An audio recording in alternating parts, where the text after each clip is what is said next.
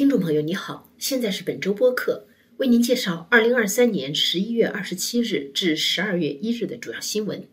内容，包括：加拿大政府就在线新闻法与谷歌达成协议；前加拿大外交官康明凯打破沉默，否认指控；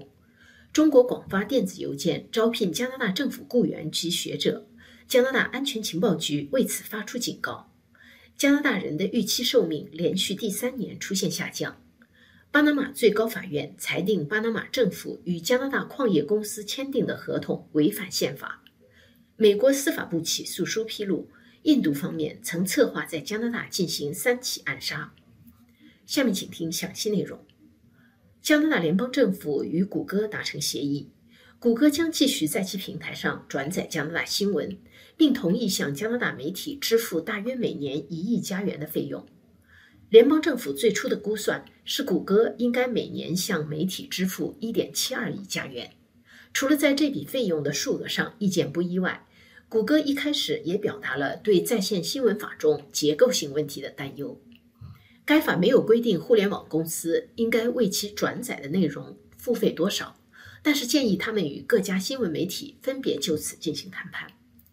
新的规定将允许谷歌与一个代表所有加拿大媒体的组织谈判。但是该公司仍然需要与各家媒体达成协议。加拿大政府今年六月份通过在线新闻法的 C 幺八号法案后，谷歌威胁将从其搜索引擎、新闻和探索产品中删除加拿大新闻内容。但是和另外一个媒体巨头 Meta 不同的是，谷歌没有将这个威胁付诸实施，也没有终止与联邦政府的沟通。前加拿大外交官康明凯日前发表声明，否认加拿大商人斯帕福对他的指控。他们两人于2018年12月在中国被逮捕，两年多后同时获释。据《环球邮报》报道，斯帕福聘请了律师，为这场牢狱之灾向加拿大政府索赔数百万加元。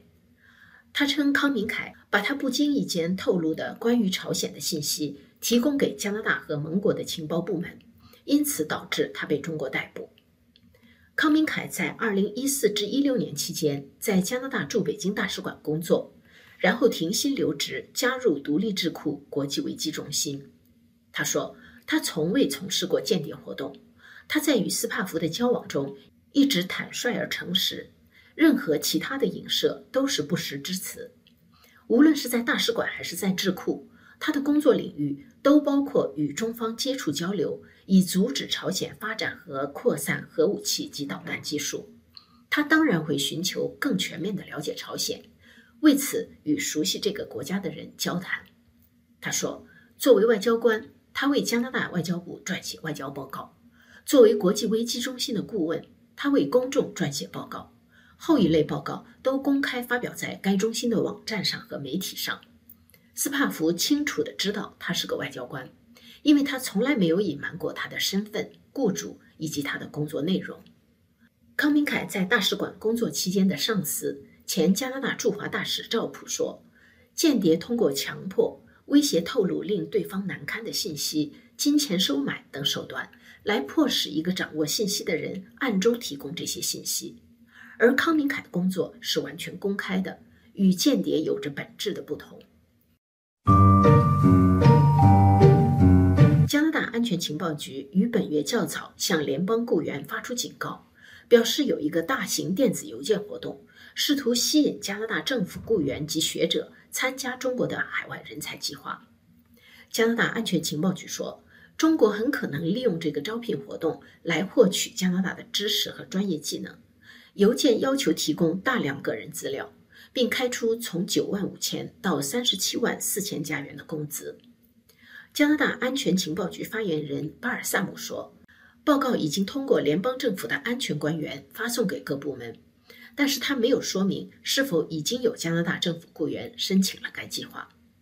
加拿大安全情报局上周也在社交媒体上发布警告，提醒学者和研究人员对高薪实习或者合作机会保持警惕，但是当中并未提及中国。加拿大人在二零二二年的出生时预期寿命从前一年的八十一点六岁下降到八十一点三岁。这已经是连续第三年加拿大人的预期寿命出现下降，而且去年的下降幅度高于二零二一年的零点一岁。这个数据来自加拿大统计局星期一十一月二十七日在其官方网站上公布的报告。如果把男性和女性分开计算的话，二零二二年女性的出生时预期寿命降低更多，达到零点四岁，男性降低了零点二岁。去年，加拿大全国各省中有六个省份的预期寿命出现了下降，由东至西，他们是纽芬兰省、新斯科舍省、新布伦瑞克省、魁北克省、安大略省和曼尼托巴省。出生时预期寿命根据当年死亡人数和死亡年龄估算，如果死亡人数多，或者死者年龄偏低，或者两种情况都出现，这一年的出生时预期寿命就会降低。反之则会增加。二零二二年，加拿大全国，尤其是加东地区，死于新冠病毒的人是疫情爆发以来最多的。全国这一年共有一万九千七百一十六人的死因与新冠病毒有关，而在加东地区，这个数字比前一年高七倍。同一年。死于癌症和心血管疾病这两大主要死因的加拿大人，反而比前一年分别减少了四百一十人和两千零八十六人。巴拿马最高法院星期二十一月二十八日下达判决，裁定加拿大第一量子矿业公司和巴拿马政府续签的铜矿开采合同违反该国宪法。这项判决下达后。守候在法院门外的示威者人群中爆发出欢呼声。第一量子公司总部设在温哥华，多年来在巴拿马运营科布雷铜矿，为该国带来大约占 GDP 百分之三的收入。但是环保人士认为，铜矿开采破坏环境，尤其是威胁到水源。巴拿马政府与第一量子续签的二十年运营合同上个月生效以后，立刻引起大规模抗议。第一量子矿业的巴拿马分公司在法院下达判决后发表声明，称公司将努力找到符合法律和各方利益的解决方案。由于煤炭运输被抗议活动阻断，铜矿发电厂无法正常运行。该公司上个星期已经宣布暂停生产。科布雷是全世界最大的铜矿之一，于2019年投产，年产量达35万吨。如果长期停顿，会对国际市场的铜产品供应造成一定影响。根据一份星期三十一月二十九日被披露的美国联邦检察官起诉书，一个名叫古普塔的印度公民被指控接受某个印度政府职员的指示，为多起暗杀行动雇佣杀手，其中三起计划中的暗杀是在加拿大。这份起诉书在几个月前就被提交到纽约州地方法院。但是它的内容刚刚被披露。同一天，印度政府宣布将进行相关调查。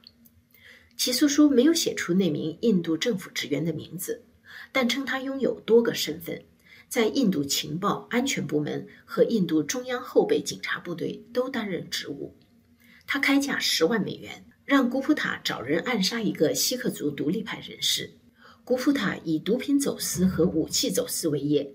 因此，这名印度政府职员还承诺，事成之后他会设法让古普塔的刑事罪名被取消。古普塔托人联系杀手，但是他不知道的是，为他找杀手的联系人是美国缉毒局的线人，找来的人是该部门的卧底警察。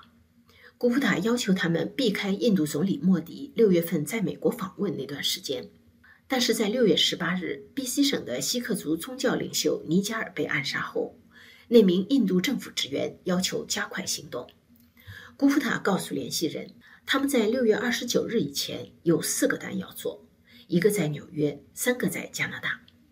六月底，古普塔在捷克被逮捕。九月十八日，在尼加尔被暗杀三个月后。加拿大总理特鲁多突然在众议院指控印度政府策划了这起暗杀。外长乔美兰同一天宣布驱逐一名与此案有关的印度外交官，引起了印度政府愤怒的否认和报复行动。印度是今年二十国峰会的东道国，又是加拿大和欧美印太战略中举足轻重的国家。这场外交纠纷一时间显得颇为不合时宜。两个月过去，就在加印外交冲突快要被人们淡忘时，英国《金融时报》十月二十二日披露了对一名美国锡克族独立派人士的未遂暗杀和美国政府的相关行动，给尼加尔被杀一案带来一个意外转折。报道说，美国司法部正在考虑是否公开一份密封起诉书的内容。一周后。这份起诉书被公开了。特鲁多重申，加拿大在继续进行调查，印度政府应该严肃对待此事，积极提供合作。以上是本周主要新闻，谢谢您的收听。